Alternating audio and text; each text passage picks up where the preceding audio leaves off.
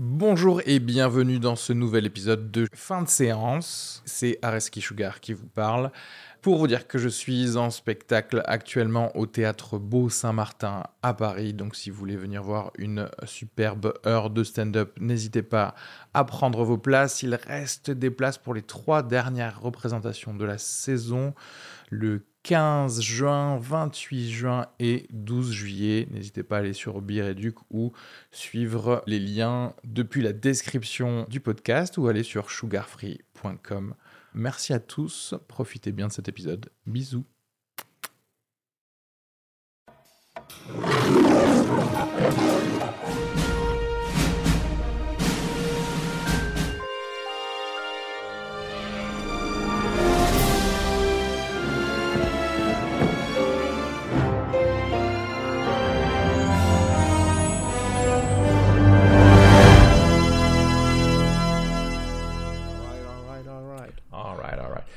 Euh, bonjour et bienvenue dans l'épisode numéro 33 de fin de séance. Euh, nous sommes le 3 décembre 2016. Aujourd'hui, on va parler euh, de, euh, des animaux fantastiques et où les trouver. Mm. Et, et ensuite, du film Sully euh, de Clint Eastwood. Euh, je suis Areski. Bonjour. Je suis Antoine, bonsoir. Et je suis Arnaud, bon après-midi. Voilà, comme ça, on a couvert Toute la journée. toute la journée. De, de rien à vous, hein, de rien.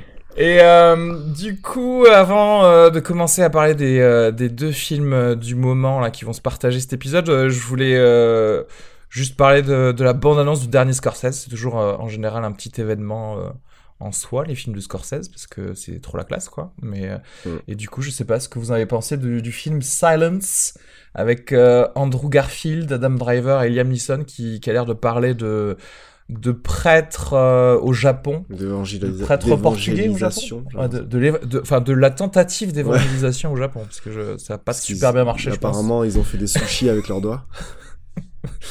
Ça avait l'air bien, moi j'aurais payé pour aller au cinéma, euh, voir la bande-annonce et un peu de popcorn, tu vois. Enfin, C'est vrai qu'ils devraient faire, tu sais, des petites séances de ciné, mais que pour des bandes annonces. Moi, j'avoue qu'il y a certaines une bandes annonces, petite je, me- heure. je me régalerais, quoi. tu payes, c'est bien. Enfin, tant que c'est pas des films avec Omar Sy, quoi.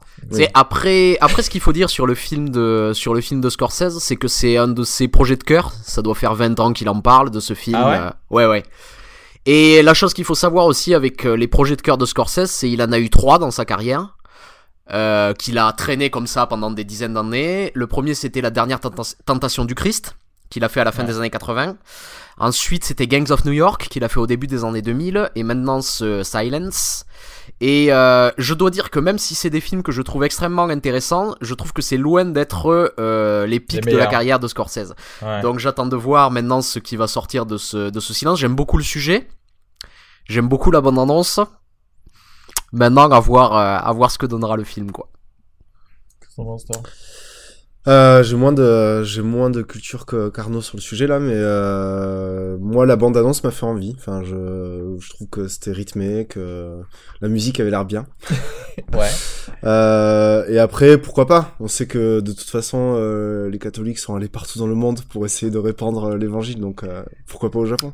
Non, Non, mais qu'on mais- connaît mais pas trop euh, cette, euh, Ouais, ce morceau de connais l'histoire, en tout tout, cas, ouais. ce Sur- morceau de sur- surtout qu'il surtout qu'il y a quelque chose d'assez intéressant sur le sujet, c'est euh, c'est il faut savoir que euh, le catholicisme après a été interdit euh, interdit au Japon parce que euh, il avait été adopté par certains clans euh, sur l'île et euh, ça a servi en fait à alimenter la la, la lutte de pouvoir lors des guerres intestines qui ont amené au shogunat. Voilà. Donc euh, Ouais. Bah, c'est intéressant en- quoi. C'est Ouais, c'est vrai que pour euh, ceux qui connaissent un petit peu, c'est euh, c'était l'exemplification géniale de comment utiliser la, la religion à des fins euh, politiques, quoi, ouais à l'époque. ouais ouais. Et euh, Bon, Comme souvent et partout. mais bon, est-ce que là, on- enfin, pff, moi j'en ai marre de voir les acteurs, tu sais, qui qui font, qui qui maigrissent jusqu'à 50 kilos parce qu'ils veulent absolument avoir un Oscar là. Parce Ouais. que là, tu vois, tu vois Andrew Garfield, Adam Driver, genre euh, ils sont en mode C'est The font pitié, Machinist. t'as envie de leur jeter un Ouais, peu c'est des clair, euh, tu veux balancer leur manger, du pain, arrêtez de faire genre, quoi, ça suffit. Il est pas très gros à la base, hein, Adam Driver. Après, Ouais. ouais. Ouais, c'est pas, Ouais, c'est pas faux. Bon, là quand même, ça fait pitié. Ils ont- Non, mais ils ils sont veulent des affamés, Oscars. ils quoi. veulent des Oscars. Non, mais ça a l'air pas mal, je... à voir. Mmh, oui, Et- un peu Andrew, Andrew Garf- Garfield apparemment qui se qui se spécialise dans la dans la fiction catholique alors hein, ces, des- ces derniers temps. Avec euh, le, le film de Mel Gibson, Gibson, c'est ça ouais. Ouais. Ouais, enfin, film de Mel Gibson. euh, du coup, voir des films de Mel Gibson, maintenant, tu te dis, est-ce que tout ce qu'il a fait, euh, c'est pas catholique, quelque part, de toute Mais manière si, tu mais je sais pas si tu as vu euh, Axo Ridge, enfin euh, le Tu ne tueras point là, son film. Ouais. Tu- Non, je Euh, l'ai pas vu. hein. Ça a l'air pas ok. mal, ça. En fait, en fait, je me suis rendu compte d'une chose, c'est que euh, dans sa carrière, il n'a raconté qu'une seule histoire, et euh, c'est la vie du Christ en fait, c'est la mort du Christ. Et euh, il a raconté ça dans tous ses films, dans Braveheart, Ouais, dans ça, dans euh, c'est euh, Ouais. voilà, c'est c'est marrant de voir ça. C'est c'est un film que je conseille, qui est intéressant. Et puis Gibson est quand même, euh, il, fait, il est pas mal chaud quand Après, il tu vois, euh, Apocalypto, moi, euh, je trouve ça. Enfin, j'ai pas. Enfin. Au contraire, il y avait la. Justement, c'est presque le, le même sujet que pour Si- Silence. Ouais. Dans le sens où c'était l'évangélisation, en tout cas la conquête de, de l'Amérique. Enfin, ça, ça se, Euh, c'est ouais, pas vraiment, pas vraiment. Ça, vrai, se, c'est vrai, ça c'est se vrai. terminait, ça se terminait Ça sur se ça, termine. mais sans vraiment. euh, Mais euh, du coup, tu vois, à la limite, il y a des, il y a, là, il y a peut-être le fantôme de ça, ou en tout cas les prémices de ça dans le, dans le film, mais on peut pas vraiment dire que. Bon après, de, de toute façon, c'est comme tous les tous les films, toutes les histoires, tu vas toujours trouver un, un Oui, arc religieux un dedans. Parallèle, ouais. ouais. Mais euh, C'est vrai que Braveheart, je l'avais pas, je l'avais pas analysé sous cet angle-là. J'étais resté plutôt terre à terre sur le truc, mais. euh, oui. ouais, ouais, mais enfin, c'est encore pareil. Quoi. Oui, oui, non, mais c'est. Je pense que ça lui fait plaisir. Un face à, un face à tous, quoi. Euh, D'autres news, peut-être, vous avez vu des, des bandes dernièrement ou des choses comme ça dont vous vouliez parler ou non? On peut directement Euh, plonger dans, dans Narnia ou je sais pas quoi là. Ouais, on peut aller à Narnia. Ouvrons l'armoire magique.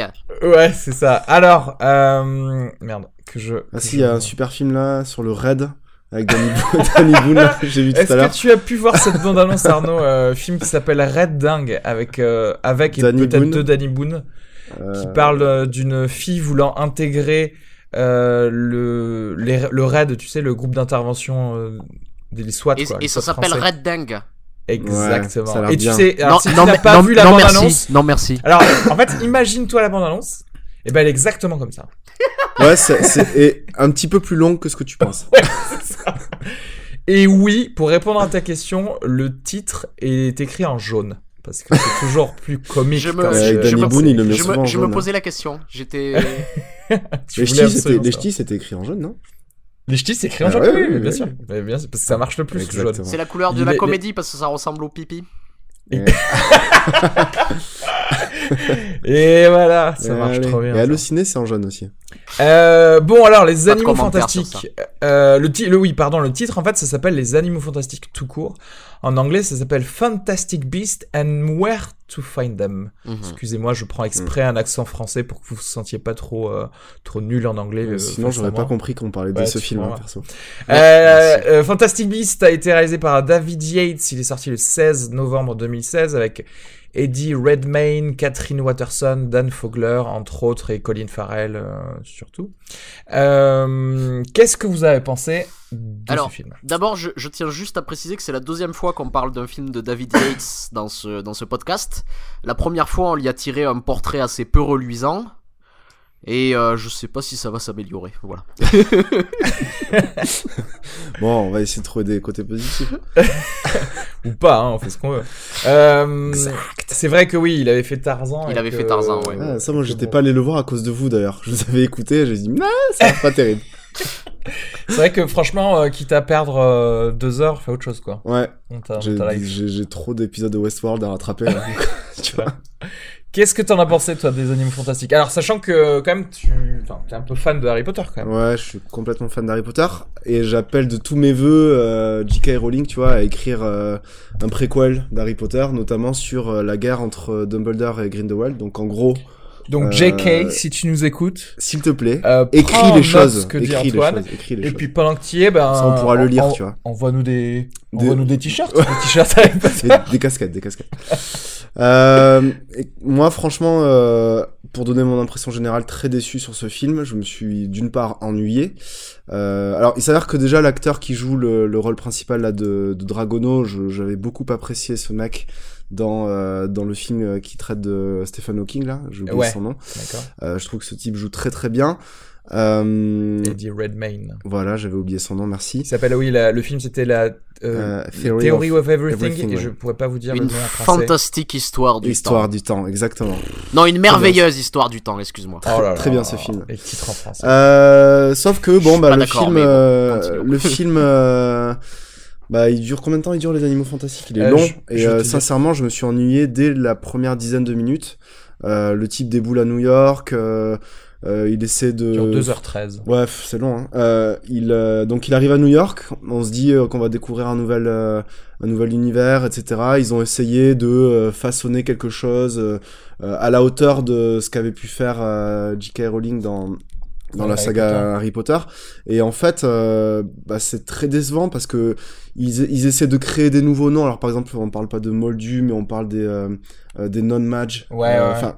On essaie de créer une Bon, culture tout- américaine. Voilà, euh, ils essaient de de de de, de se diffé- enfin de, de prendre euh, de prendre euh, de comment dirais-je de de se différencier. Euh, et alors on voit ce mec arriver avec une espèce de valise dans de, de- depuis laquelle un petit animal essaie de s'évader. On comprend pas très bien ce qu'il fiche là et on prend 25 minutes euh, de course poursuite entre euh, son maître et ce petit animal dans New York. Le mec ravage la ville, une banque, etc., etc. Bon. Euh, et en fait, euh, ben, le film, c'est ça.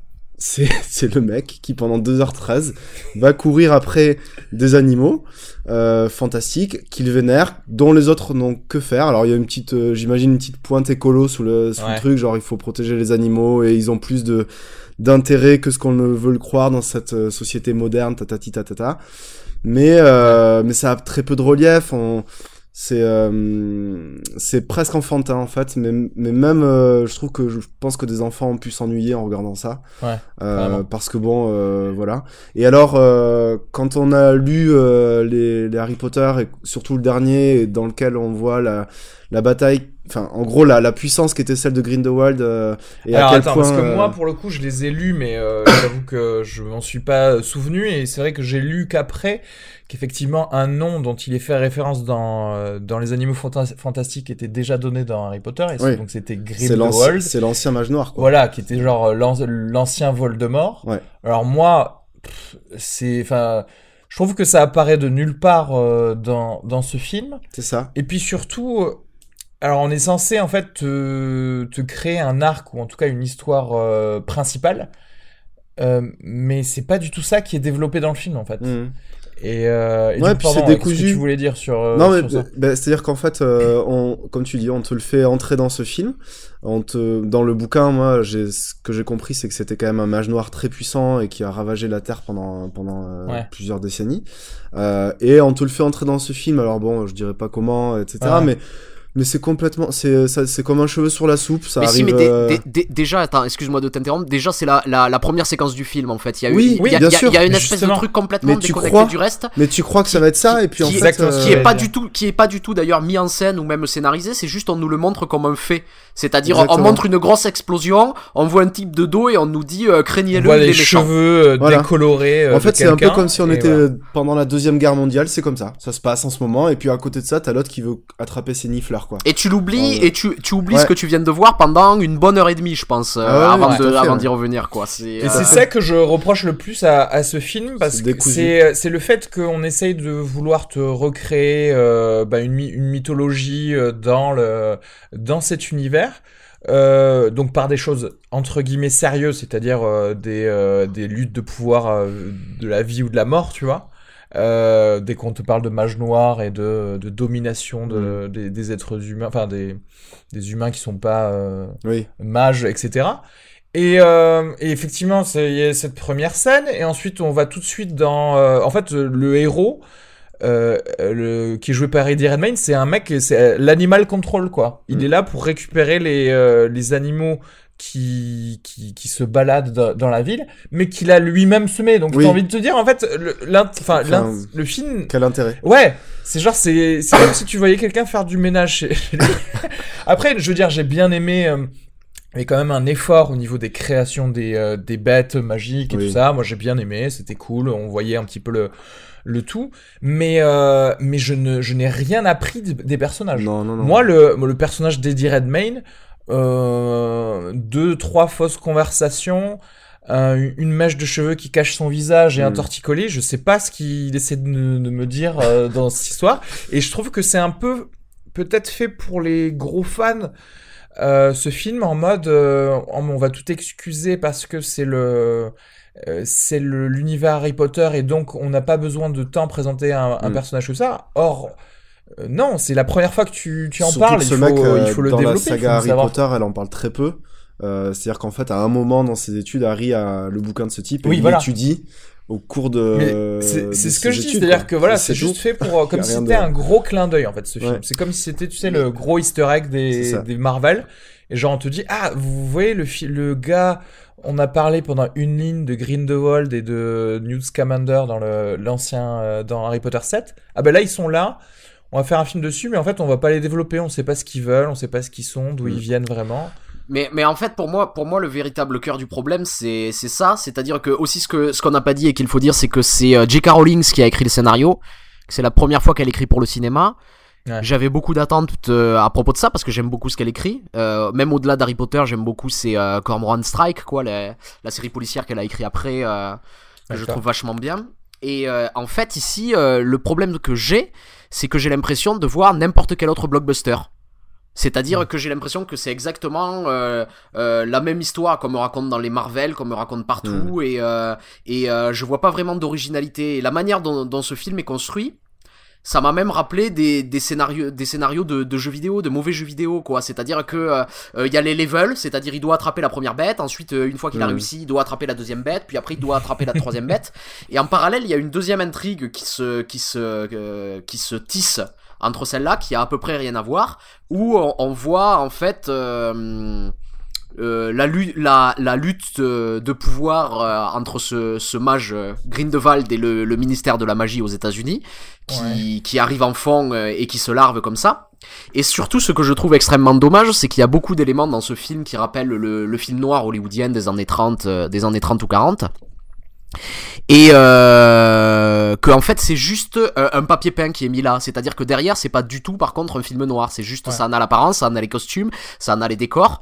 Parce et que euh, justement, on est, on est d'accord que le fait que ce soit à New York en 1910, on s'en fout. on s'en fout. Complètement. Ah oui, mais totalement. Genre, tu vois, ils ont, enfin, sous prétexte juste comme tu disais, euh, essayer de changer De un changer skin, le- ouais. comme tu changerais le, le skin de. T'as changé la map, de, ton tout, en ordi fait, ou vois. un truc comme ça. Tu, ouais, ça, je change la map. Ils ont mis et tu vois cette espèce de truc de, c'est, euh, c'est une, une république du coup là. Ouais. c'est au lieu d'être. euh, Surtout que premier ils ministre, présidente. Ils ont, Alors tu m'expliques comment une présidente est noire, hein, que- Ouais. je veux dire même chez les mages euh, Ça- à l'époque, à mon avis en 1910, tu faisais. Alors que ils, auraient pu, si ça avait vraiment exploité en fait leur décor, tu vois l'endroit où ça a été, ils auraient pu en faire un genre de Blade Runner de la magie, tu vois vraiment euh, quelque chose Ouais, qui. ou- Après, ou, le, ou fil même au contraire faire euh, quelque chose de de naissant comme si c'était le un peu le Wild West euh, pour les mages parce qu'ils venaient à Oui, peine d'arriver tu vois un truc pas encore Mais super alors régulé en fait, pas du tout, parce que le fil conducteur du, fi- du film en définitive, c'est que les moldus, enfin les non-mages, ne se rendent pas compte de l'existence Ouais. des, euh, des mages. des mages ouais. C'est le seul truc qui, c'est le seul truc que tu as dès le départ et que tu retrouves à la fin. Et euh, et euh, donc euh, ça rappelle quand même un petit peu euh, comment ça s'appelle les X-Men avec euh, la lutte Mm. entre euh, Xavier et euh, Ouais, Et, Magneto. euh, et là, etc. les- et c'est pas du tout exploité. Ouais. C'est ouais. t'es là parce que c'est vrai, c'est intéressant. Tu te dis bon. euh, Mais C'est vrai que c'est intéressant. En plus, euh, enfin, euh, c'est pas dit euh, tout de suite, mais c'est vrai que, enfin, la volonté pour les, les mages de ne plus se cacher, je, enfin, moi, ça, mais Pourquoi sur, pas? je sur- serais pas courant. Sur- pas surtout, surtout qu'il y a, chiant, mais- il y a- il y a- il y a quelque chose. Non, je viens de me dire que ce que je vais dire c'est spoiler, donc on en parlera. Ouais, plutôt, non, faut, euh, faut plutôt-. Pardon. Mais, Après, euh, sur, la construction, il y a quelque chose de très maladroit qu'on qu'on développera plus tard. Enfin voilà. D'accord. Après voilà, bah, en gros pour moi c'est surtout euh, une, enfin un, mauvais centrage de ce Ouais. qu'aurait dû être le film, pas une exploitation totale de l'endroit où c'est. Juste, juste un petit mot sur, sur la mise en scène. euh, encore une fois, en fait, je trouve que c'est un. Je trouve que c'est un, un très mauvais. c'est un un très mauvais oui. directeur d'acteur. En fait, j'ai- une théorie, c'est que euh, Colin Farrell, c'est un bon baromètre pour euh, juger du talent d'un réalisateur. Ouais, Parce que- en fait c'est un calque. Ouais. Euh, En fait, tu, en fait, Colin- tu le passes par dessus un, un réalisateur et tu vois s'il est bon le réalisateur. C'est ça. Colin, Colin Farrell, il peut être extraordinaire. Je pense à des films comme The Lobster par exemple ou Bon baiser de Bruges où il est incroyable. Et, des après, films il peut faire juste Bullseye dans. Daredevil. Exactement. Et ici dans le film, il est pas bon. Et euh, ce qui m'amène à croire encore une fois que que euh, bah, en fait il sait juste pas diriger des acteurs quoi. Voilà, il y a- euh, Mm. Il y a des sortes de, de, de- voilà de, de sti- dans cette histoire Colin Farrell qui a qui a affaire à une espèce de de, de, famille. Ça, je je veux pas spoiler, mais c'est vrai qu'on le voit assez rapidement de de de- d'une personne qui prêche contre euh, des ma- des mages. Alors bon, elle peut passer pour une folle auprès des gens qui ah, ne croient ah, pas. en ou fait, il- comme en fait, y a- y, une femme qui fait une chasse aux sorcières, donc hommage. Voilà. Et le Et- concept de chasse aux sorcières, je trouve, c'est super intéressant, tu vois, euh, dans un film comme euh, dans du Harry Potter, parce que tu dis, tu Justement, vois, je suis en train de relire le tome à 3. Salem et tout. Je suis en train de, relire Ouais. le tome 3 en ce moment là et euh, il a euh, pendant l'été euh, une rédaction à écrire sur euh, la chasse aux sorcières au euh, 18e siècle Harry Potter. Ah mais voilà, Donc mais tu vois, elle aurait tellement pu le relier. Mais oui, là, enfin, c'est-à-dire que il y a, genre, y a de bonnes idées. Encore une fois, je, franchement, c'est, c'est, c'est, il y a des bonnes idées, c'est sûr. hein. Mais, euh, mais ils, en fait, ils se rendent pas compte où, ils sont, où sont les bonnes Ouais. idées. Et ils, ils savent pas trop. Et puis, et puis euh, Bon, on te parle des animaux fantastiques et puis il s'avère que bon, Euh, je veux pas spoiler, spoiler Non, mais, euh, euh, pe- peut-être que le mieux c'est de reprendre Ouais, cette ouais, conversation dans la partie Ouais, spoiler après. après. euh, Par contre, est-ce ouais, qu'on est ouais. d'accord que le héros, il est, euh, il est, il est bisexuel ou un truc comme ça? Parce qu'on lui pose la question. Est-ce que tu es plutôt tarte ou plutôt strudel Et pour moi, cette question, comment elle a été posée C'est avec cette non mais meuf qui sur, est sur, sur- pleine Là, de plus sexualité. strudel, Y a- quand y a- Ouf, cette rose. Il y a, il y, il il il il un moment aussi euh, que j'aime bien où en fait on se rend compte que euh, euh, Albus Dumbledore s'était entiché de lui, on sous-entend qu'il aurait pu y avoir eu une aventure Ah, voilà. entre les deux. Oui. Et c'est- Ça, c'est va- comme ça. la ouais, révélation du 2. ouais. De toute façon, Dumbledore, il a toujours mis ses mains dans, dans, des, dans des histoires bizarres. hein. c'est ça. Vous pouvez nous expliquer pourquoi Dumbledore vous aime beaucoup? Euh, Tu vois, Ouais. encore, encore un indice. ouais, Dumbledore, que- ça a toujours été un enfoiré. Euh, Est-ce qu'il y a des trucs euh, qui, euh, dont vous voulez parler de, de ce film euh, Les effets spéciaux hum, sont, sont bons. euh, Ouais, j'ai bien aimé la remasterisation des, du, du transplanage. Je trouvais, Ah ça, je trouvais ça pas mal, hein, cette espèce Ouais, de... mais ça c'était cool de voir justement des, le monde des mages euh, adultes en fait. Ouais, Parce ouais. qu'en fait, de, de, euh, on se téléporte tout le temps quand on veut, et- etc. ouais. Et ça rajoutait, euh, c'était plutôt fluide en fait comme Mm. truc, tu vois, Ouais, par ouais, rapport à Harry Potter où, où ils sont pas, tu sais, où leur plus Oui, gros truc c'est des Wingardium Leviosa quoi. Et ils genre, arrivent à ouvrir des portes. Ouais. Et euh, donc c'est, c'est pas mal effectivement. Ouais. Euh, Non, après... euh, Ah, attends, t'as un nifleur sur l'épaule, là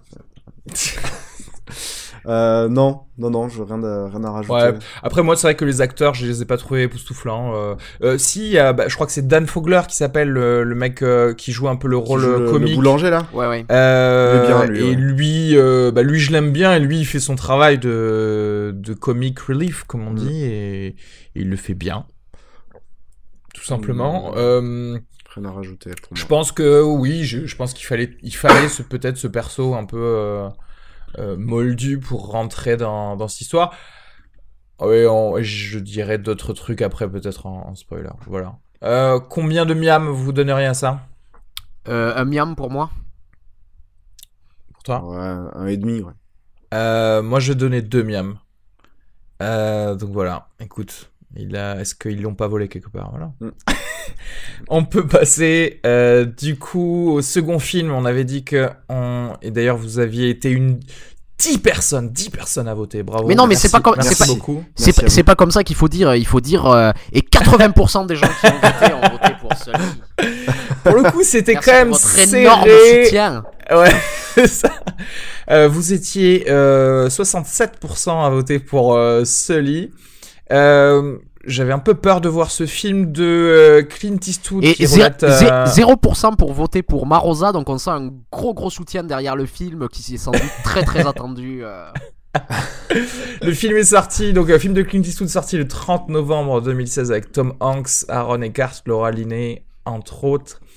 Euh, le film relate euh, l'histoire vraie euh, du miracle de l'Hudson qui est en fait tout simplement l'amérissage du d'un avion qui a connu une avarie énorme le 15 janvier euh, 2009 dont on a tous pour ceux qui ne sont pas nés il y a quatre jours, entendu parler à l'époque, c'était partout à la télé.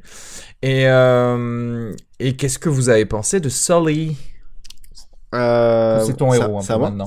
Maintenant qu'on sort du... Là, pff, je suis sorti de la, de la salle, euh, les bras euh, écartés, en essayant de de faire un petit américain. d'affleurir. Exactement. D'affleurir. Euh, film agréable à regarder, distrayant. Euh, ce qui est chiant, c'est qu'on est spoilé, on sait qu'il va y arriver. Mm. Donc ça, c'est quand même dur. Ouais. Euh, non, franchement, euh, assez. C'est euh, pour ça que j'ai je- détesté Titanic aussi. hein. Ah ouais, pff, ouais, mais... J'étais là, mais il va couler le bateau mais, puis- mais oui. Barrez-vous Mais ça sert à rien de tomber amoureux, euh, vous allez mourir. Euh, Non, mais euh, je me, en fait, je me posais la question de comment est-ce qu'il allait traiter le sujet, en sachant que bon, tout le monde est au courant qu'un avion va crash, ça- Ouais. crasher, tout le monde est au courant euh, qu'ils euh, vont tous s'en sortir, et je me demandais, tu vois, est-ce qu'on va se taper le l'avant-vol avec, euh, Mm. tu vois, les Genre, vraiment les- vraiment... les scènes bien mièvres là de euh, oui on se voit tout à l'heure etc etc machin et puis en fait ah tout à coup il y a des oiseaux et puis on va s'écraser et puis on s'en Ouais. est sorti non non euh, en réalité j'ai bien aimé euh, l'angle pris qui est finalement celui de alors je sais pas comment ça se dit chez les américains chez nous euh, ce serait la la- L'enquête, l'investigation, l'enquête ouais, oui ouais. euh, euh, comment on appelle ça le bureau d'études euh, la B, BEA non C'est pas. En gros, l'investigation voilà qui a eu lieu et, par, euh, euh, par les autorités de- parce que dans, dans l'aviation civile il faut toujours un coupable il faut enfin c'est pas un coupable mais il faut toujours une Ouais, explication c'est possible qui doit expliquer euh, Oui, un- une, une un- avarie qui peut aller jusqu'au crash. ouais. Non, parce que Euh, en fait, ce qui- qui- qu'il faut, ce expliquer, c'est que euh, euh, pour faire pour faire amérir l'avion, euh, il l'a posé sur la rivière de l'Hudson et en fait, on, on se euh, on se pose la question pour savoir est-ce qu'il aurait pas pu ramener l'avion à l'aéroport Plutôt, et voilà. ainsi et, et ainsi ne pas mettre de la vie perdre des passagers en danger passagers. comme il l'a fait en fait. Et puis en plus, il y a aussi en filigrane quand même le, le- tout, tout l'argent que ça va leur coûter d'avoir perdu l'avion dans le fleuve. Parce que c'est quand même ça aussi, hein, les mecs. euh, Ouais, j'imagine pour il y les a une question assurances, des trucs d'assurance, ça, soit c'est le pilote qui est responsable, soit c'est la compagnie. humain, ouais. euh, voilà. Ouais, donc, euh, donc voilà. Et, euh, et c'est vrai que euh, euh, tout l'accent est mis sur est-ce qu'ils ont pris les bonnes, les bonnes décisions, est-ce qu'ils ont respecté les protocoles, etc., etc. Et j'ai trouvé ça assez intéressant, quoi. Je trouve ça pas mal. Voilà. J'ai- J'ai Comment t'as trouvé ça, toi, du coup? moi j'ai été en fait très très très agréablement surpris par le film. C'est, euh, je pense que c'est un des meilleurs de Clint Eastwood de ces de ces dernières années. Je trouve qu'il a retrouvé un niveau euh, un, niveau euh, très haut que j'ai peut-être pas vu depuis Milli- Million Dollar Baby ou ou quelque chose comme ça. En fait, ça m'a ça m'a ça m'a beaucoup étonné parce que c'est pas le film que que j'attendais.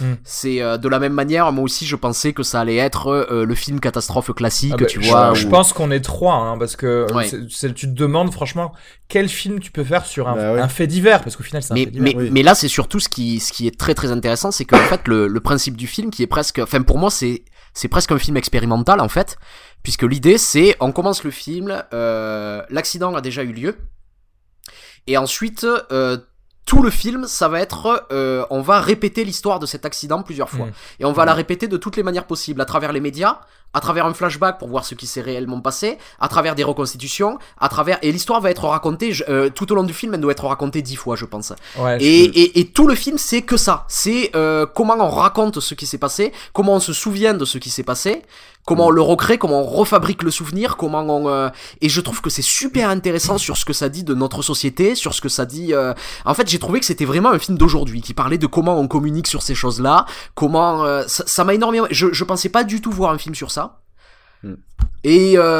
Au-delà de ça, je crois qu'on en reparlera plus en détail dans la, dans la partie spoiler, mais je trouve que c'est un vrai beau film sur le cinéma, sur comment tu racontes une histoire, sur comment tu, euh, Ouais. tu transmets quelque chose, euh, on, on va y revenir, et, et, et, et toujours de la même manière, c'est-à-dire que euh, c'est ce que je trouve toujours de très très beau chez, euh, chez Eastwood, toujours de manière très humaine, et c'est ce qu'il répète à plusieurs, à plusieurs moments, c'est-à-dire... Euh, euh, quand on raconte quelque chose, il faut le raconter avec humanité, il faut se mettre à la place du, du, du personnage, il faut se mettre en empathie, il faut... Euh, Je pense qu'il n'y a rien de mieux pour ça que ce soit servi par Tom Hanks parce que c'est Ouais. le plus, euh, c'est le mec le plus empathogène qui existe au cinéma. Franchement, tu le vois à l'écran et toi, menton, t'es. là, ouais. Mais oui, mais voilà, tu te dis, mais le menton, ouais, là, tu te dis c'est mon tonton. Qu'est-ce qui, Mais- qu'est-ce qui se passe? Arrêtez de l'emmerder, tu ça. sais. Mais, mais la manière dont il le joue, c'est-à-dire qu'il y a pas longtemps, on a parlé de Snowden ou comment un réalisateur crée un héros à travers son film. Hmm. Et ici, c'est pas du tout ce que fait Eastwood, c'est-à-dire il le filme jamais comme euh, comme un héros. En Ouais, permanence, euh, moi quand je le vois dans l'accident, j'ai pas l'impression de voir un héros, j'ai j'ai l'impression de voir un instit en classe en classe verte qui essaie de ramener euh, ses élèves Ouais, tant bien que mal vers le bon tu port, vois. Et il y a une espèce de truc où euh, lui, à, à aucun moment, il se dit je vais agir héroïquement. À aucun moment, il se dit c'est mon moment. À, à, à, à, à chaque moment, il est juste inquiet de pas faire la tâche qui lui a été donnée de faire. Hmm. Et c'est tout ce que je vois et je trouve ça beau en fait. Enfin, il y a quelque chose qui me, qui me parle beaucoup quoi dans ce, euh, dans ce bah, principe. Bah, c'est ce qu'il dit, c'est qu'en fait, il dit on n'a pas eu le choix. C'est pas, euh, je me suis dit tiens, je vais atterrir dans, dans la rivière ou. Euh, oui, c'est- simplement, on a évalué en 35 secondes euh, tout ce qu'on peut faire et, euh, ben, Et bah, voilà, c'était la seule solution moment, qui nous restait, sinon on mourrait. Et ce qui Et est. voilà. Non, mais c'est c'est plutôt bien parce que. hum, Effectivement, pour ça prend le contre-pied de ce qu'on disait sur euh, ou Snowden ou euh, ou American Sniper pour le coup. Tu vois, Oui, justement. C'est un peu, c'est un peu le, le héros civil, tu vois. Oui, oui. Euh, mais qui n'est pas vraiment présenté comme héros, c'est-à-dire que tu vois vraiment son point de vue et tu vois que, bah, comme tout événement traumatique, bah, tu le revis. Et justement, tu le revis avec lui plusieurs fois. Mm. Parce que lui aussi, il est obligé de le revivre parce qu'à chaque fois, on lui re-raconte ce qui s'est passé. Il vous re- Dès qu'il allume la télé, on lui redit ce qui s'est passé. Tu dis, t'as envie de dire oui, mais je, bon, c'est bon, je sais, taisez-vous, j'étais là. et c'est très intéressant. Et d'ailleurs, je sais pas si vous avez remarqué, mais euh, déjà, il y a une bonne gestion des flashbacks parce que parfois il y a des flashbacks qui viennent et, et en fait, le- le flashback le plus long, tu sais pas quand, euh, Quand ça quand est-ce qu'il devrait arriver et il arrive à un moment tu dis ah tiens euh, on est en train de me remettre toute Mm. l'histoire du truc et euh, et si vous avez remarqué un truc c'est que enfin à la, à la fin en tout cas le, le fait de revivre le truc à la fin ça n'était pas exactement les mêmes mots qui étaient prononcés ou les choses Oui, que parce ce que que ça, tu c'est la avais vu au milieu. Attends, attends, attends, ça, ça, ça, Ouais, on- je vais ça- pas on expliquer reviendra, pourquoi, on etc. va, on va pas spoiler. Mais euh, le fait euh, même qu'il y ait des choses différentes, effectivement, ça rentre dans le- l'effet euh, Ouais. rachomonesque du, de mais ce dont tu parlais. c'est c'est exactement le film Qui- auquel je pense. Ça peut être un qui film est, compagnon de euh, Rashomon. qui est donc voilà le, le, le film où tu vois les points de vue de chacun. Euh, sur un même événement et je trouve c'est intéressant effectivement d'avoir euh, comment va se construire euh, aussi bien ton propre souvenir mais aussi une sorte de souvenir collectif tu Mm. vois Euh, parce que clairement c'est c'est un truc qui va lier tous les New-Yorkais, parce qu'on en parlait aussi, il y a le spectre de, Oui. de, de- du 11 septembre, dès qu'on, dès qu'il y a un avion qui, qui est un petit peu trop bas à côté des, euh, des trucs, et du coup, comment, que- quelle est notre peur commune, comment on va se souvenir de ça, et le fait que ce soit vraiment le diamétralement opposé, Mm. c'est, voilà, c'est miracle sur l'Hudson, c'est vraiment euh, génial, ça nous lie tous, et pour une fois, on a une bonne nouvelle à, Mm. à la sur BFM, tu vois. Mais, euh, Mais, mais, mais, mais surtout sur, le dé- sur même le, le, le, le décalage qui peut, euh, qui peut exister entre euh, la réception de ceux qui ont vécu les événements et euh, la réception de ceux qui en ont juste entendu parler. Ouais, Et à un moment, il y a un moment que je trouve très beau où il appelle sa femme, c'est vers le début du film, et Ouais. grosso modo, il, il, il lui dit très très inquiet Je veux que tu saches que j'ai fait tout ce que j'ai pu. Et sa femme, elle ne comprend pas. Mais elle dit, mais en fait, t'es un héros, tu les as sauvés. Et lui ne le ressent vraiment pas comme ça. Et même dans la manière où à chaque fois, à chaque fois qu'on lui raconte l'histoire, il a beau avoir le souvenir de ce qui s'est passé, il le remet lui-même en question. C'est-à-dire qu'il sait ce qui s'est passé, mais à force qu'on lui raconte et qu'on Oui, lui dise, différemment, euh, oui, lui dise différemment ce qui s'est passé, il commence à douter lui-même de ses propres souvenirs. Euh, Et, et c'est marrant la manière dont euh, des fois il se rappelle de, notamment un rêve, ça s'ouvre sur un rêve où il voit, il, il revoit l'accident qui se passe choses, et il se passe autre chose. Et c'est marrant cette manière de voir où, où, où, sur la manière dont se construisent les souvenirs finalement, se, se souvenir de quelque chose, c'est, enfin, là, là on se rapproche presque du cinéma de Chris Marker. Se souvenir de quelque chose, c'est le, c'est le réinventer, c'est le réécrire en permanence. exactement. Et euh, ouais, enfin, c'est bien quoi. C'est marrant parce qu'en fait, euh, en réalité, lui, il a surtout un point de vue très professionnel. C'est-à-dire que il est pas dans l'émotion, lui. Lui, il a juste, euh, comme tu disais tout à l'heure, Arnaud, il a ramené les, les Ouais. ouailles au bercail. Mhm. euh, et ensuite, il est, entre guillemets, jugé. Alors, euh, il est critiqué oui, positivement ou négativement sur ce qu'il a fait. Et lui, il garde ce point de vue-là, tout en essayant de se dire, bon, est-ce n'ai-je pas commis une erreur malgré tout? Euh, les gens sont tous sains et saufs, soit, mais est-ce que j'aurais pu moins les mettre en danger? Qu'est-ce que bon voilà. Ouais. Euh, à côté de ça, il y a toute l'hy- l'hystérie populaire de c'est un héros, euh, c'est le miracle de l'Hudson, c'est c'est tatati tatata.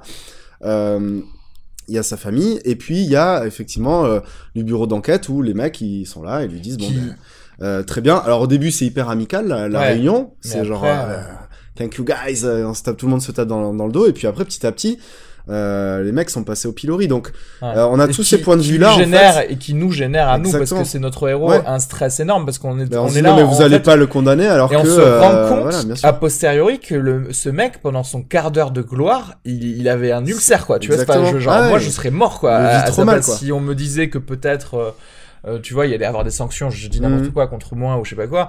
Pendant et pendant ce temps, euh, on t'invite à faire des talk shows et tout ça, c'est c'est quand même assez. Ah, il y a euh, une énorme dichotomie et lui en fait le vit très très mal Ouais. finalement. Et j'ai trouvé ça pas, pas mal, effectivement, comme tu disais, il le joue bien, euh, assez professionnel, un peu Ouais. d'ailleurs à la Captain Phillips, d'ailleurs, pour reprendre oui, un peu exact, le. c'est vrai ouais. ouais. Tu sais, c'est c'est genre de mecs qui sont un peu carrés, comme, comme j'imagine tu dois l'être en tant quoi, que. Ouais, comme tu dois l'être en tant que pilote de ligne, ouais, tu dois suivre des, pro des protocoles, des procédures. Et euh, j'en parlerai peut-être juste après en spoiler, mais il y a un moment, il y a un petit déclic d'émotion et, euh, et c'est super bien fait en fait. Mm. Et, euh, Et- c'est plutôt cool. Et, et, juste pour parler de la différence qui peut exister entre Clint Eastwood et un réalisateur euh, lambda, j'aimerais juste parler d'une d'une petite scène euh, sur un personnage secondaire du film.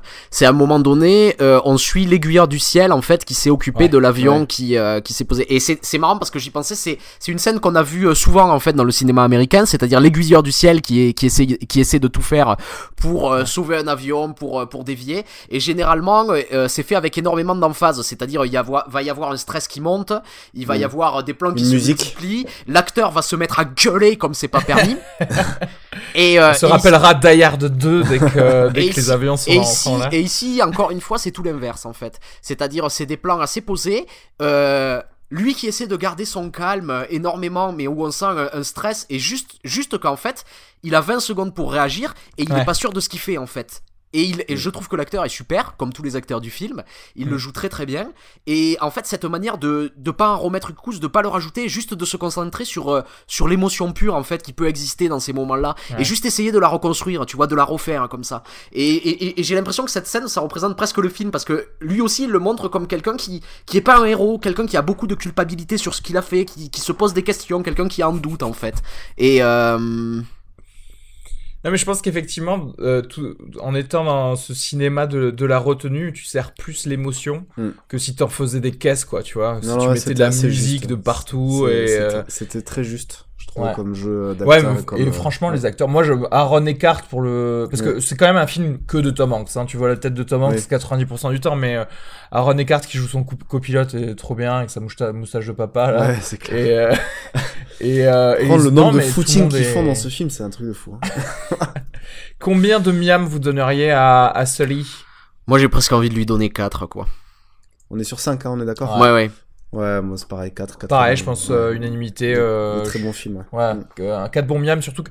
Enfin, surtout que. C'est pas, c'est pas un plus, mais euh, moi j'aime bien quand un film il dure 1h36 C'est et qui te dit tout ce qu'il a à dire en 1h36 et Mm. qui euh, et qu'il a pas besoin de- d'en faire plus. Et On va peut-être en reparler. C'est quand le film s'est fini, j'ai- j'ai presque l'impression d'avoir vu un court métrage en fait. Parce que c'est c'est- finalement c'est tellement peu, tu vois. On revient toujours sur un même événement qui a duré 10 minutes, tu vois, et, Ouais.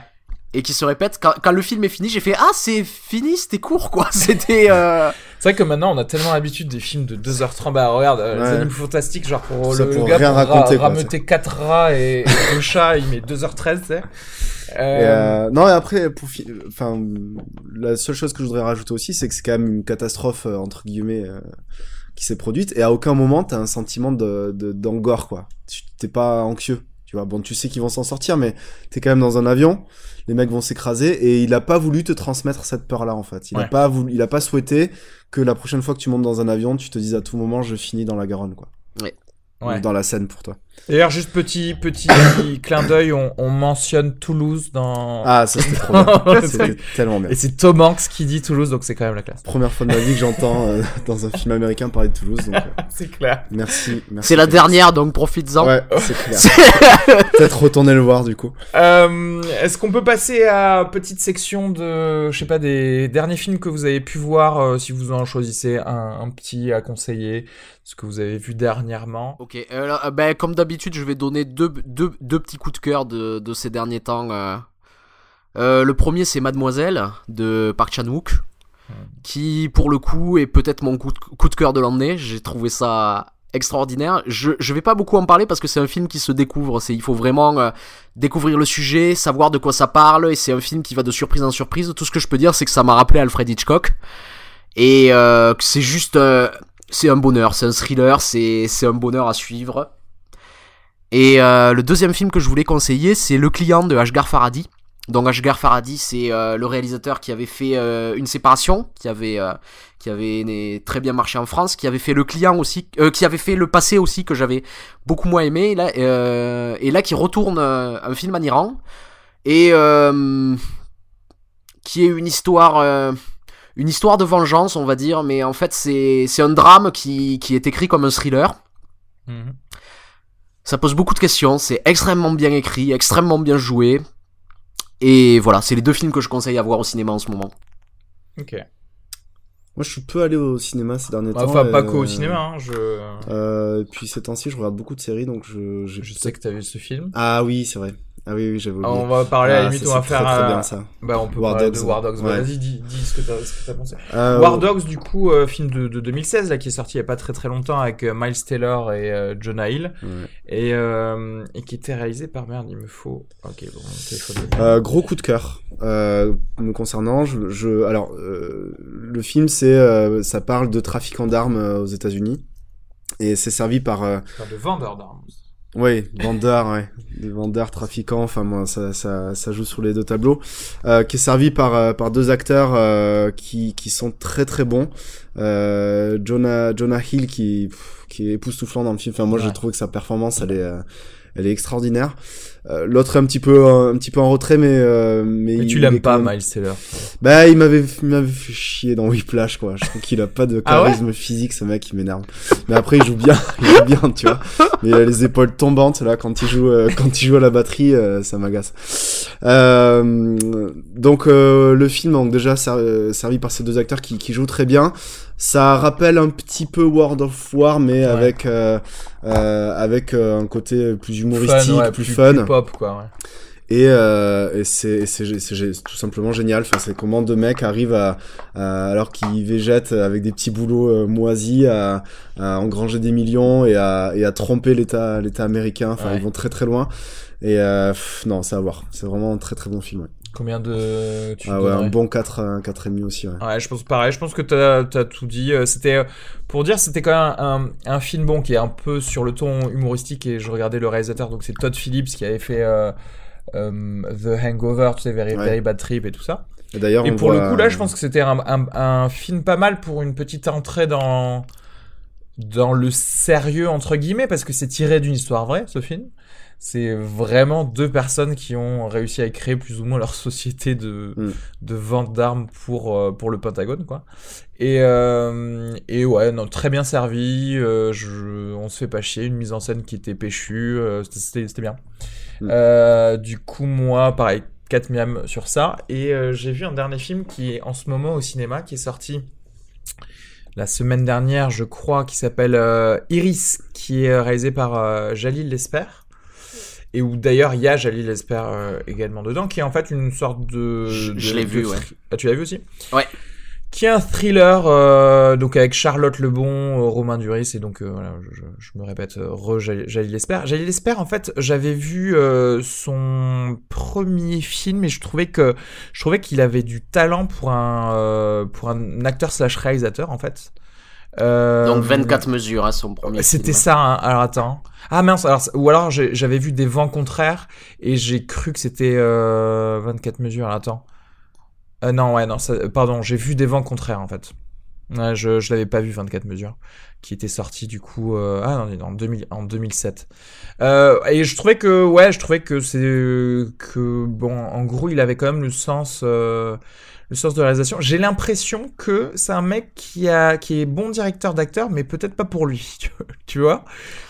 Euh, parce que ah pourquoi t'as pas aimé les façons de jouer euh, des gens Moi. En, en, en, fait, je vais te dire, c'est un film, c'est un film que j'ai vraiment détesté en fait, euh, Ouais. Iris. mais vraiment quoi, profondément.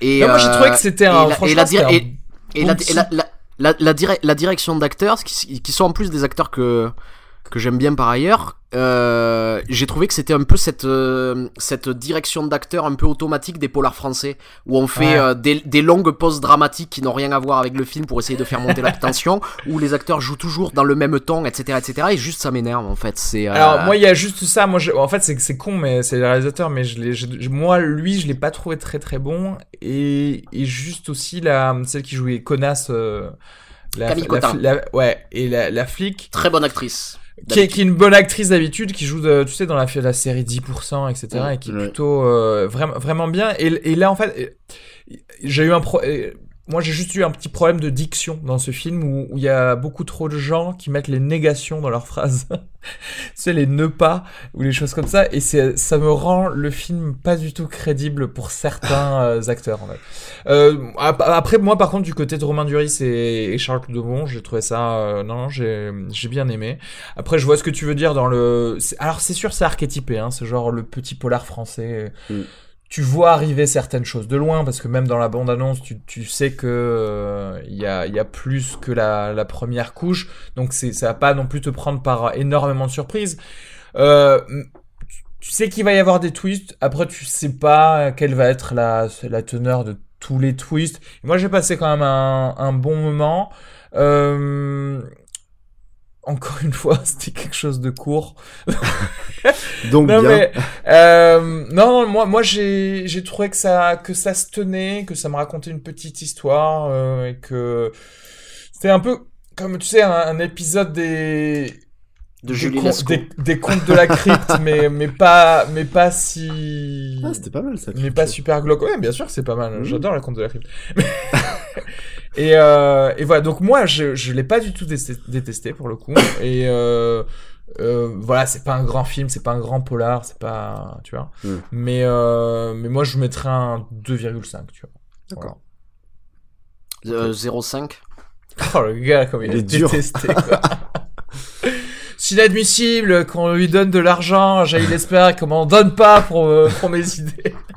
Jalil, si tu nous écoutes, euh, envoie-nous des casquettes Et des t-shirts. et des t-shirts. Pas ta pute, c'est bon. Euh, ok, euh, on va pouvoir passer à, à- au spoiler, spoiler de... Ah. Alors on va commencer ben, dans l'ordre, on va commencer par les spoilers de Animaux Fantastiques. Mhm. Euh, J'aimerais qu'on passe chronologiquement. Euh, Donc, je sais pas si on aura beaucoup, de choses à, à, à dire parce que j'ai l'impression que le plus de spoilers qu'on aura donné pour ce film, il me semble, c'est surtout sur la fin. Mm. Oui, Et parce le- qu'après, le euh, dénouement, parce que je il pense- réussit à attraper tous les animaux. le, le, Voilà. le plus gros, le plus gros spoiler c'est attention Johnny Depp joue dans le film Voilà. Mais alors attends, attendez, parce que je suis en train de caméo, que d'ailleurs, si on suit le film euh, chronologiquement et qu'on dit ah vous inquiétez pas, il réussit à rattraper tous les animaux, on arrive à littéralement La fin. 2h07. il ne reste plus que 6 minutes. Exactement. Et, euh, Si, si, si, il y a un autre euh, spoiler énorme, c'est que le Ah, le- Ezra, le- euh, l'espèce de truc qui ravage New York, en Ah, fait, oui. c'est pas un animal, c'est pas Grindelwald, c'est ce qu'ils appellent un... un, o- un obscurant- un- un- ouais, voilà. Un, un obscurus. Un Un, obs- un obscurus, exactement. Est-ce- est-ce- en fait, c'est euh, qui est donc un la être magique. représentation graphique magique du, Des pouvoirs de quand on quelqu'un. te brime ta sexualité. en fait. Ouais, voilà. Alors, En gros, si, on, si tu dis à ton enfant qu'il est homosexuel, qu'il doit pas être homosexuel, il va créer Il va un obscurus et euh, qui va ça- détruire. Et il faut faire gaffe avec les gauchers qu'on oblige d'écrire avec la main droite aussi, hein, parce que ça peut arriver. Hein. pareil. en gros, mais après, je trouvais ça, enfin, en l'occurrence, cette histoire-là, qui encore une fois n'est pas, pas, mal, une ça. histoire ça, c'était du pas film, mal à la mais ce léger fil de, de l'histoire était plutôt intéressant sur la Mm. le, la répression, enfin la répression, la, plutôt la l'oppression que tu pourrais avoir euh, euh, sur euh, Sur quelqu'un. sur quelqu'un, sur, est, un quoi. enfant, sur ce qu'il est, euh, sur son développement, comme quoi ça peut être un, bah, une grande force au final, c'est vrai. Hein, Une grande euh, force, bon, et qu'elle peut soit la, à créer des Voilà. choses euh, extraordinaires.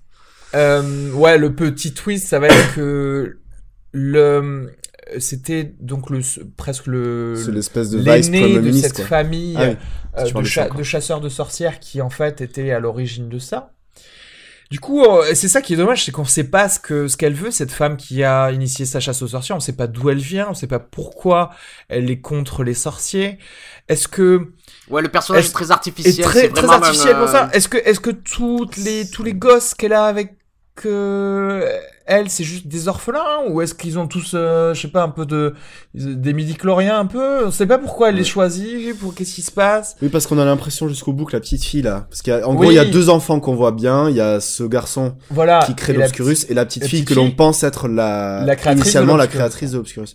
Et finalement on sait même pas si elle a des pouvoirs. Non, ou je pense pas. Mais justement, le fait, rien que le fait que ce soit pas mal expliqué ou que ce soit juste donné juste pour un twist de dire c'est pas elle, mais t'as envie de dire ouais, mais enfin, À quoi ça sert? enfin, c'est cool que ce soit pas elle ou c'est pas cool, on s'en fout parce que je la connais pas elle. Donc euh, tu, mais, tu mais, vois ce que- mais, mais, mais c'est sûr que même d'une manière, la, la manière dont, euh, dont, dont, dont le suspense est construit, je trouve qu'il y a beaucoup de choses qui marchent mal. C'est-à-dire que euh, au début, on nous fait comprendre que le, que le ministère de, de la magie est mécontent parce qu'il soupçonne que ce sont les animaux fantastiques qui ravagent New York. Ouais. Et alors que euh, pour le héros et pour le spectateur, il y a jamais aucun doute là-dessus. Tu vois ce que je veux dire? Ouais, ouais. C'est- C'est-à-dire qu'à aucun moment, il y a même le héros qui va se dire ah ben merde, euh, à cause de, de ce que je fais, Voilà. euh, j'ai sans doute créé euh, un chaos dans la ville, j'ai peut-être tué des gens. Il y a jamais ce moment de remise en cause, ni de sa part, ni de sa part de la détective qui va l'aider, tu sais, dans sa recherche des animaux. J'ai je- l'impression qu'on a deux histoires parallèles qui restent parallèles jusqu'à la toute fin du film et qui ne se croisent jamais, quoi. En fait, il y, aurait pu avoir un croisement intéressant quand il est amené euh, devant le Congrès américain pour leur dire non mais attendez mais ça c'est un obscurus tu sais Ouais. je sais j'en ai un dans ma mallette ça ressemble, ça ressemble exactement à ça euh, il aurait enfin il le dit c'est ça le pire c'est qu'il le dit mais par des par des artifices de on va pas oui, vraiment puis en t'écouter plus, moi je trouve que le ministère de la magie est très expéditif. C'est-à-dire ouais que il y a, y a rien qui se produit. En fait, l'ancienne Aurore là, euh, qui est la nénette, euh, qui est la, Oui, la, la qui l'a- bis héroïne quoi. hein. C'est celle qui, qui est avec le héros tout le film. Euh, en gros, c'est une espèce de mise gaffe qui fait un peu des bêtises, mais on sait pas très bien pourquoi. Et à un moment, euh, elle amène Dragono face au ministère de la magie, supposant qu'il est à l'origine de tout ce qui se passe. Et grosso modo, le mec est jugé et condamné à mort. Alors ce qui est, ce qui est bizarre, c'est assez antinomique dans le truc parce qu'en fait, euh, au, tout début, on te fait comprendre que ils ont, au contraire, les mages en Amérique ont créé vraiment une hiérarchie extrêmement ordonnée Ouais. et que tu dois passer En fait, par c'est une plein de bananière, quoi. De a- formulaires, de machins. Ouais. Tu sais, à un moment, tu vois des euh, une, une- un hangar rempli de, de machines à écrire qui se, qui se tapent elles-mêmes. Tu te dirais, ah, il y a beaucoup de bureaucratie, tu vois. Donc tu dirais pas c'est expéditif comme Ouais. euh, comme justice. Tu, au contraire, tu dirais oula, euh, probablement qu'il va être vu par mille gars. Mais en fait, pas du tout. Et en fait, c'est expéditif juste pour faire avancer rapidement, Rapidement l'intrigue choses, ouais. ouais. dans le sens où on veut te la faire avancer. Mm. Alors, qu'en est- fait, en vrai, en vrai, ça aurait pu être intéressant d'avoir euh, au tout début du film euh, le personnage qui est mis en prison et que ce soit euh, cette ancienne Aurore qui décide de faire l'enquête de son côté et que Avec que même, la procédure bureaucratique avance, son enquête avance aussi, tu vois. Ça Tout aurait- à fait. Ouais. Alors que là, on a simplement l'impression que c'est une république bananière où il y a un mec assis dans Ouais. un trône qui dit non mais c'est fini. C'est mais c'est- toi, c'est toi le, c'est butez-le, toi, lui, voilà exactement. Amenez-le En à Guantanamo, euh, Guantanamo. Magic là, s'il vous plaît. Peut-être que c'était voulu en fait. C'était une critique de Guantanamo depuis le début. Non mais pff, ouais, je sais pas trop. euh, ouais, je... c'était un peu en- ma- mal mal amené et à la fin du coup, on se rend compte que euh, bah voilà, Co- Colin Farrell était en fait Grindelwald et qui voulait utiliser l'Obscurus comme une, une arme euh, géniale contre euh, La vie. enfin, contre, contre, contre ce qu'il aime pas quoi dans la vie. enfin, je- voilà, pour le les- bien de tous. Voilà, les gens qui se mettent sur l'escalator à gauche et qui Exact, pas, des comme ça, tu vois. ouais. Et, euh, et du coup, ok. Et en fait, euh, j'avoue que le, le climax était euh, assez faible.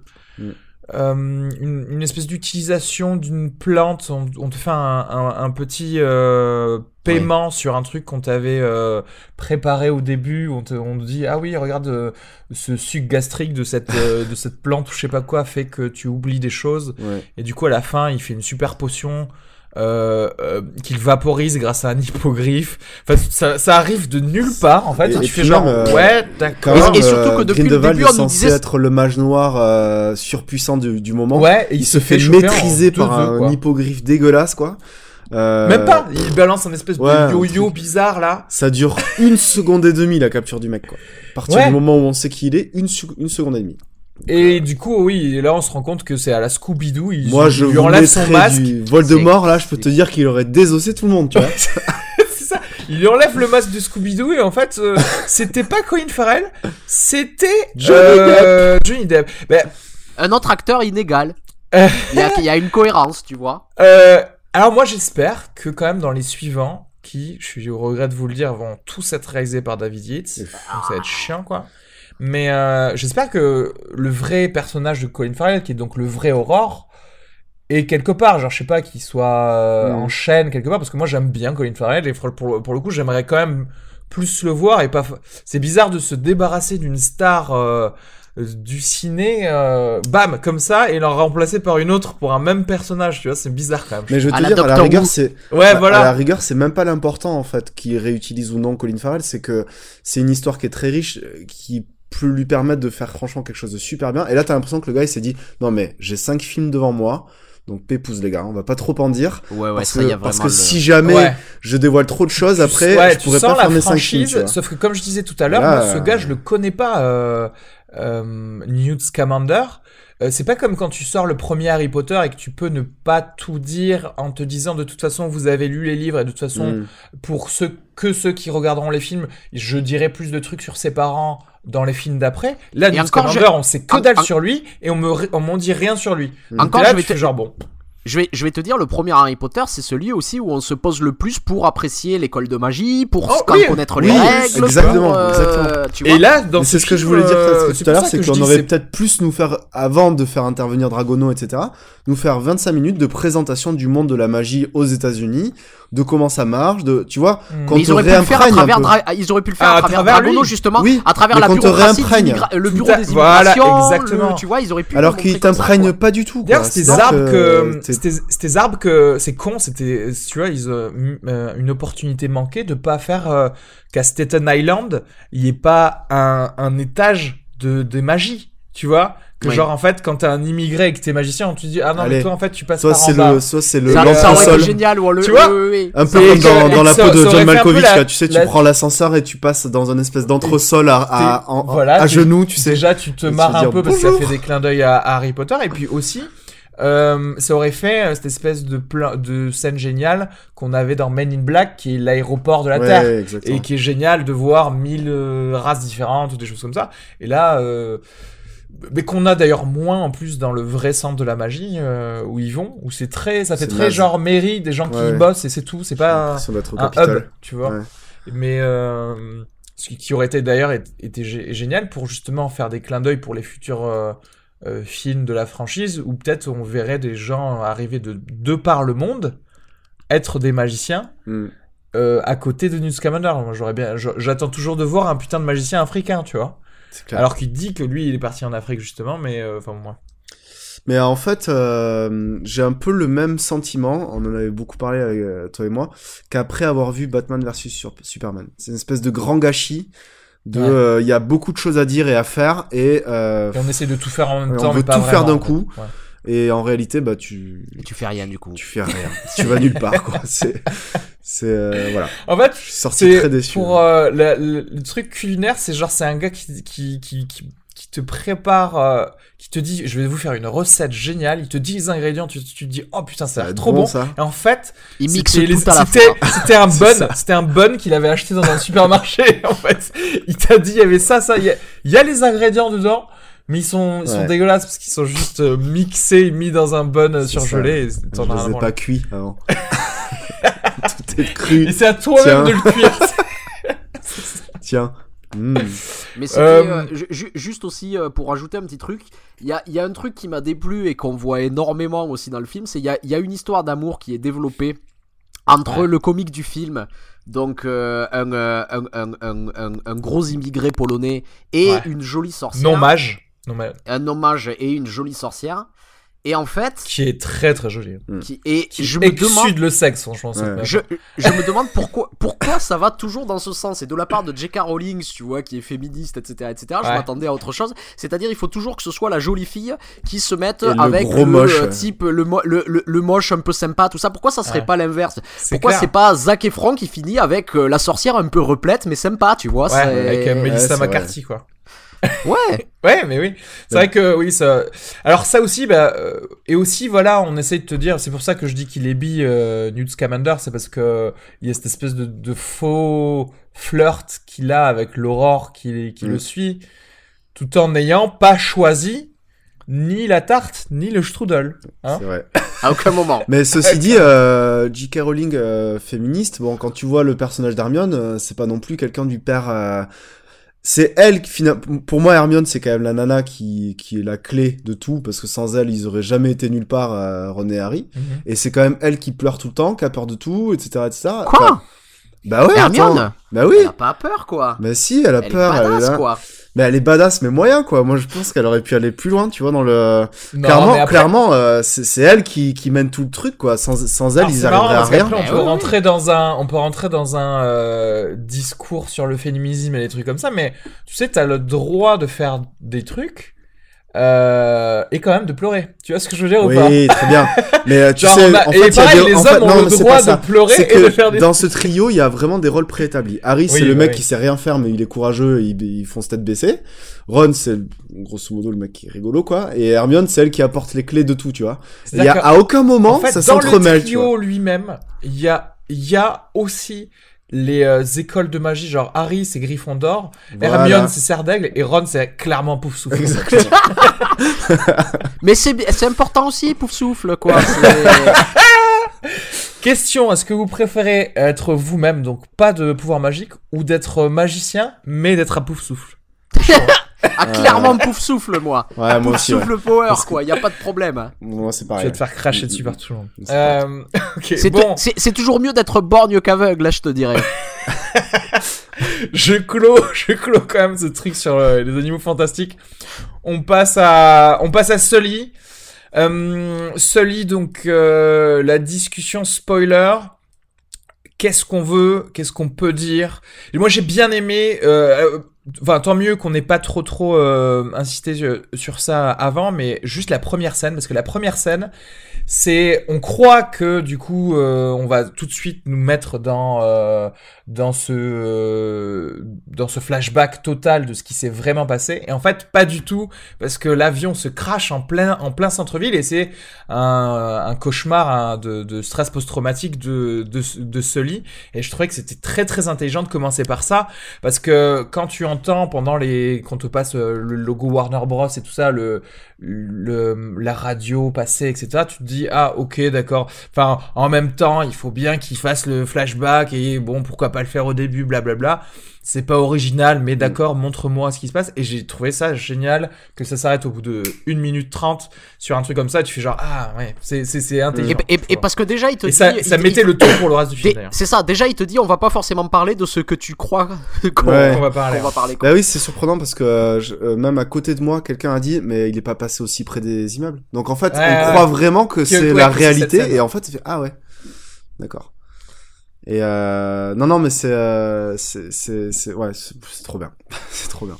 Et- C'est d'entrée de jeu, tu comprends que le- l'angle de vue va être différent et là tu tu deviens plus attentif. En fait, il capte ton attention ouais, immédiatement ça. là-dessus. Et euh, enfin, pour moi, ma, ma scène préférée vraiment, c'est le, c'est la scène de fin quoi.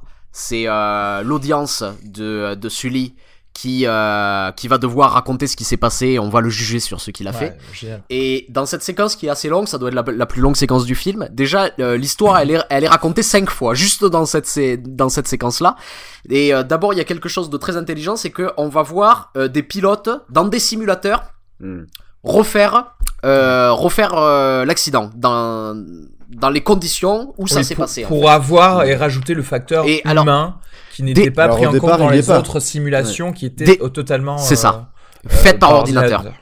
Et ce qui est intéressant déjà ici, c'est que il, inver- il inverse complètement en fait les euh, euh, les, les- la scène d'accident. C'est-à-dire que j'ai, j'ai, j'ai ressenti énormément de stress. Il y a beaucoup de suspense pendant ces scènes-là, mais je, je, je stresse parce que j'ai envie qu'il se crache. Exact, c'est ça qui est pas mal. J'ai pas envie qu'il survive parce que s'il se crache, ça veut dire que Sully a fait ce qu'il avait à faire et si tu veux qu'il Ouais. pouvait pas faire autrement. Donc en Et fait, que parce du que coup, dans les zones, euh, dans les zones de, enfin, dans les trucs de simulation, euh, en fait, le, Qui se passe le- à Toulouse, le bureau d'études à Toulouse, le bureau d'études en fait essaie de démontrer que Sully aurait pu, en fait, en faisant demi-tour, aller atterrir, à la atterrir Guardia, à la Guardia, etc.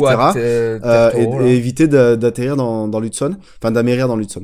Et donc, euh, ce que dit Arnaud, c'est que grosso modo, euh, les mecs en, faisant les simulations, on n'a pas envie qu'il arrive à, à Ouais, atterrir parce euh, qu'on n'a pas envie que ait démontre.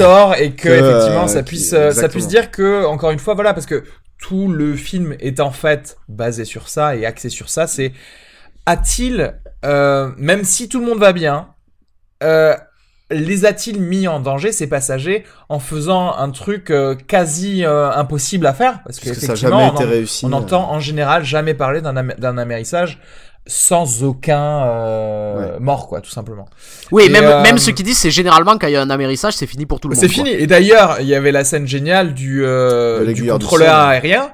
Ouais. Qui en fait, une fois qu'il a perdu le contact avec le Il le, gars de, au, Ouais. au-dessus de Luzon, il part, il sait qu'ils vont tous mourir. Et il va a même s'isoler, il, il, va est, il est mal le mec quoi. Il Et est- c'était euh, génial de pouvoir revoir ce contrôleur aérien après parce que euh, les contrôleurs aériens, comme tu disais tout à l'heure, en fait, en général, on, on les suit pas ces gens-là et ça s'arrête tout de suite juste pour Ouais, euh, nous servir à rajouter de la Mm. tension euh, et à parler à d'autres un héros qui est le contrôle et un débriefing post. Exactement. euh, moi, et là, tu vois, c'est la procédure. Mec, t'as perdu quelqu'un. C'est très possible que déjà tu bosses pas pendant une semaine, tu vois. Ouais. Mais en fait, Euh, c'est juste et encore normal. C'est parce c'est que c'est parce que comment tu veux qu'il fasse son boulot? Il va penser qu'à Oui, ça, le mec. exactement, C'est juste normal en fait. et quoi. Et on leur fait des, des tests d'alcoolémie, on leur fait des tests euh, de drogue, etc. Et, le fait de rentrer dans ça, déjà, ça te fait plus ancrer dans la réalité. Tu te dis, ah ouais, c'est vrai que oui, c'est pas c'est vrai que Mm. moi j'avais entendu dire que, tu sais, tu te rappelles des petites choses que, des petits trivia que t'as Ouais. peut-être entendu parler autour de toi au niveau des contrôles aériens. Et tu dis, eh ben ouais, ça me semble euh, évident. Euh, et c'est vrai te- que de ramener ça et de voir le son son côté à lui après, tu tu te rends compte à quel point c'était impossible ce qu'il Mm. avait fait. Parce qu'un mec qui bosse dans ça, qui part du principe que il a, il vient, que c'était de sa faute. Il vient de perdre lui ouais. un, un, un Airbus avec 155 passagers.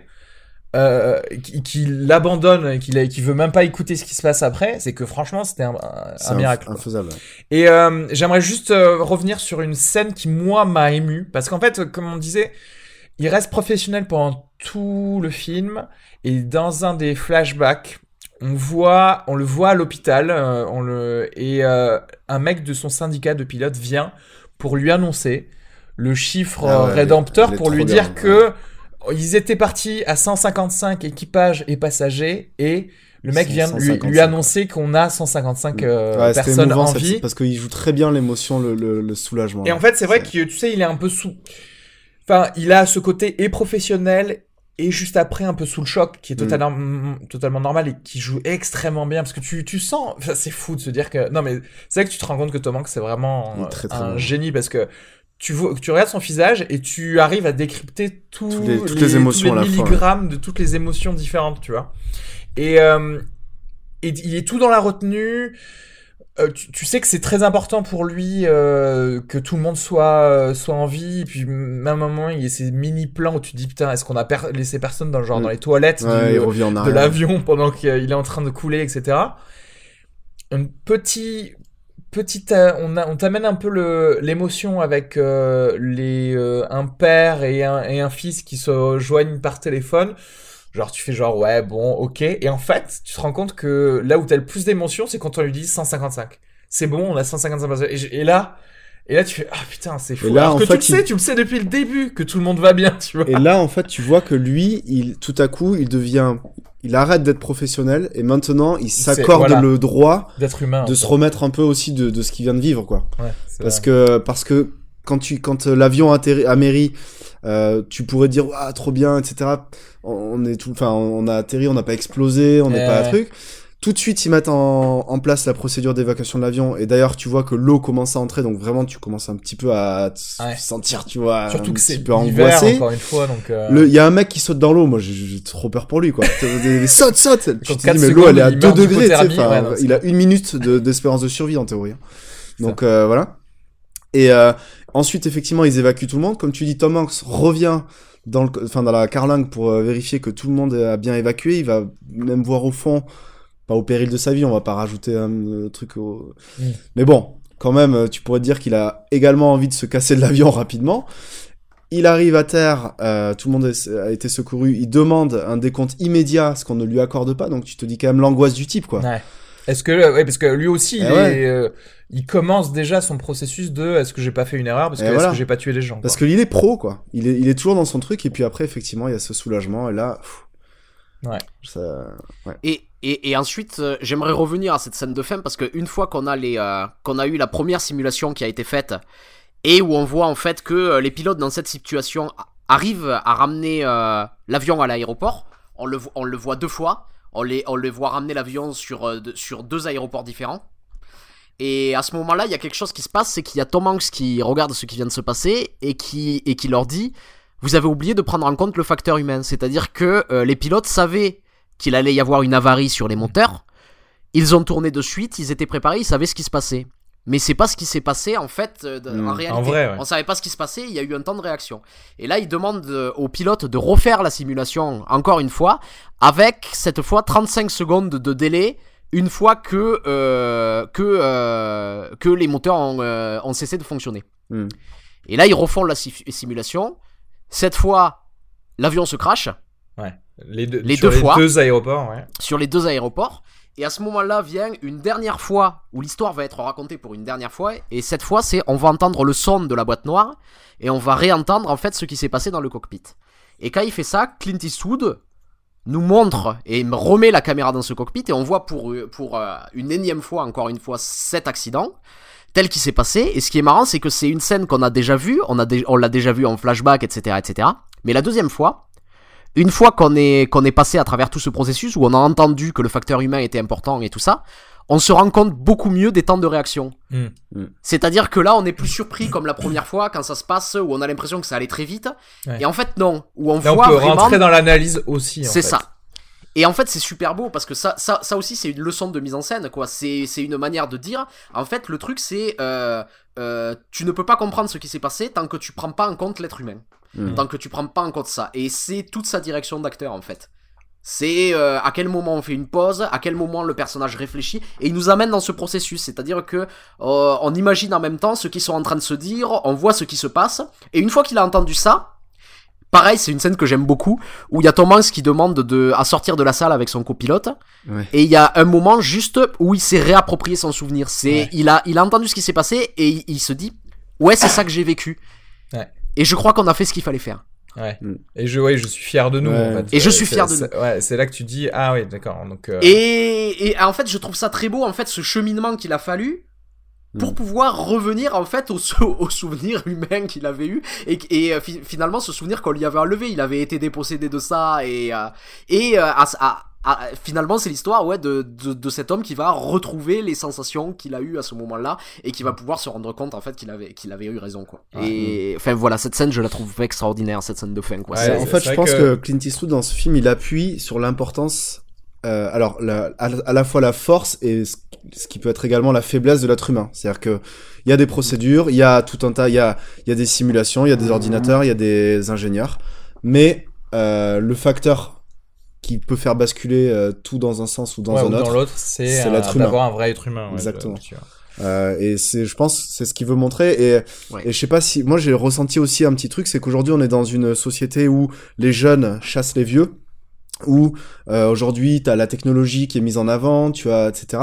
Et nous, euh, ce qu'on entend euh, entre guillemets, des... alors quand je dis les vieux, ça faut ouvrir la guillemets, mais euh, ils te disent oui, mais j'ai l'expérience, j'ai 40 ans d'expérience. Ouais, ouais, voilà. Et tout le monde dit oui, mais faut arrêter avec ça. Aujourd'hui, il y a la technologie, il y a ci, il y a ça. Et dans ce film, euh, Clint Eastwood, il remet ça en avant. C'est-à-dire qu'il te dit, ouais, ben, un pilote de 60 balais, avec Ouais, bah, 40, il- il 40 connaît ans ou plus que 42 toi, heures, euh, comment 42 gérer. ans de vol, et comme il t'a dit, je sais pas combien de millions de, de, De passagers passagers. arrivés à bon port. Eh Eh ben ouais, il y a un moment, tu vois, il y a ce petit truc qui fait que lui, il te le fera basculer dans le bon sens. D'ailleurs, Et, et enfin, il, fait sa, pas si il, fait, c'est- il fait sa propre éloge aussi, parce que c'est aussi une manière Ouais, de ouais. dire, parce qu'on a fait beaucoup de parallèles avec d'autres films un peu similaires qui se passent, et à chaque fois c'était en faveur de Sully, tu sais. Où Ouais. on, euh, et là aussi, il y a Clint Eastwood qui dit, mais, ben oui, mais moi j'ai 40 ans de métier, quoi. Ouais, donc c'est normal que je fasse les trucs bien. le. D'ailleurs, je sais Ouais. pas si c'est un clin d'œil, mais euh, parce qu'on est en 2009 normalement dans, dans cette histoire, donc euh, enfin le, le monde moderne quoi. Et euh, et Sully a encore un flip phone, tu sais, encore un, Oui, un ouais. vieux Clac. un vieux téléphone, Ouais. un peu comme euh, comme toi, hein, euh, Arnaud. Ouais, mais ça, c'est parce qu'il veut pas être traqué par la CIA. C'est parce que ça. ouais ça c'est. J'ai vu Snowden, moi, C'est hein, sais. Snowden. ouais, tout ça pour dire que ce film aurait pu s'appeler Les Oiseaux 2 Ouais. parce que c'est à cause de toutes ces conneries depuis. Tout ça pour des oies, tu sais. Sérieux, des Putain putains de, de canards doigts qui sont là, sauvages, ils font quoi. ils te démontent un truc de, de millions de dollars. Merci, la nature. Euh, Bon, on se, on a, on posera pas la question de pourquoi est-ce qu'ils font pas les avions dans le même matériau que la boîte noire, forcément, ça sert à rien. C'est trop refait ça comme blague. Mais, mais, euh, mais clairement, ouais, bon, de toute façon, franchement, bon film. Et au final, c'est la preuve que tu peux faire un film sur euh, un sujet qu'on ne penserait pas du tout intéressant ou en tout cas développable et, et à voilà trouver le pile l'angle qu'il faut pour Mm. faire un long métrage euh, intéressant. Ouais, je trouve ça intelligent Ouais. comme façon de présenter le film. Euh, bah écoutez, on a voilà, on a tout bouclé, c'est bien. Je suis je suis et vous savez quoi? Je suis fier de nous. Je réécouterai ça bientôt et je vais faire ah ils se sont bien débrouillés. voilà. Essayez de bien Vous souvenir de tout ce qui a été J'ai dit. envie de dire aussi à tous nos éditeurs que tout ça c'est un travail d'équipe. c'est c'est nous mais c'est aussi vous. C'est Euh, bon, euh, merci euh, beaucoup Antoine, merci beaucoup Arnaud. Du coup, on va dire au revoir à tout le monde, simplement pour dire également que les prochains épisodes, il va y avoir un épisode spécial Noël euh, qui va sortir vers la semaine bah, de, de, de Noël, qu'on va enregistrer par contre un petit peu avant, on va vous expliquer. Et d'ail- d'ailleurs, je trouve que Sully est, est plutôt un bon film de Noël en l'occurrence. Euh, Oui, si c'est ce que vous t'as dit à la euh, fin, Si ouais. vous pouvez y aller en mode... euh, voilà, un truc qui se termine bien, Miracle sur l'Hudson. Ça aurait pu s'appeler Miracle sur l'Hudson, mais vraiment le titre, ce serait vraiment très cheesy, mais ça, ça passe bien. Euh, et donc voilà, tout ça pour dire qu'on fera un podcast spécial film de Noël. Également, euh, dans une semaine ou deux, on va faire un fin de série où Antoine sera là aussi. Ah oui Donc fin de série numéro 2 où on va faire le point sur les séries, les nouvelles séries que vous avez pu voir euh, depuis cet automne. Et euh, on vous tiendra au courant. cet pour, automne, hein, euh, pas cet automne. et vous voterez d'ailleurs pour le, le film que vous voulez voir en- entre ces deux épisodes-là. Et d'ici là, euh, je vous souhaite une bonne vie. Bisous. Mangez bien. Ciao. These days, having versatile clothing you can wear anywhere is a must. That's why American Giant makes all sorts of versatile any weather staples hoodies, jackets, and more. Whether you're buying a gift or stocking your closet, you'll find just what you need. And it's all made right here in the USA. Find your new wardrobe staples at American Giant.com and get 20% off your order when you use code ANYSTYLE24 at checkout. That's 20% off at American Giant.com. Promo code ANYSTYLE24.